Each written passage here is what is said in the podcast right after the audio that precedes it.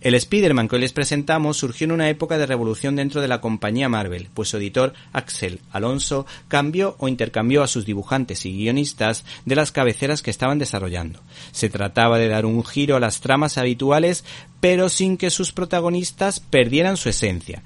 Entre esas tramas suenan títulos como La Patrulla X y Los Guardianes de la Galaxia de Bendis, Los Vengadores de Jonathan Hickman, Thor, Dios del Trueno de Jason Aaron, o mi preferida con diferencia, la magnífica Capitán América Dimensión Z de Rick Remender, que se convertirá en un futuro en un clásico, al igual que la obra en cuestión, Spider-Man Superior, mi peor enemigo, aunque habría que resaltar que esta obra no cambió de autor, pues eh, Dan Slott, recordado por una obra maestra como Asilo Akran, Living Hell, fue el que le dio un giro brutal a la historia tras el fallecimiento de Peter Parker a manos del Doctor Octopus, lo que guarda ciertos paralelismos en bastantes aspectos a Craven la última cacería.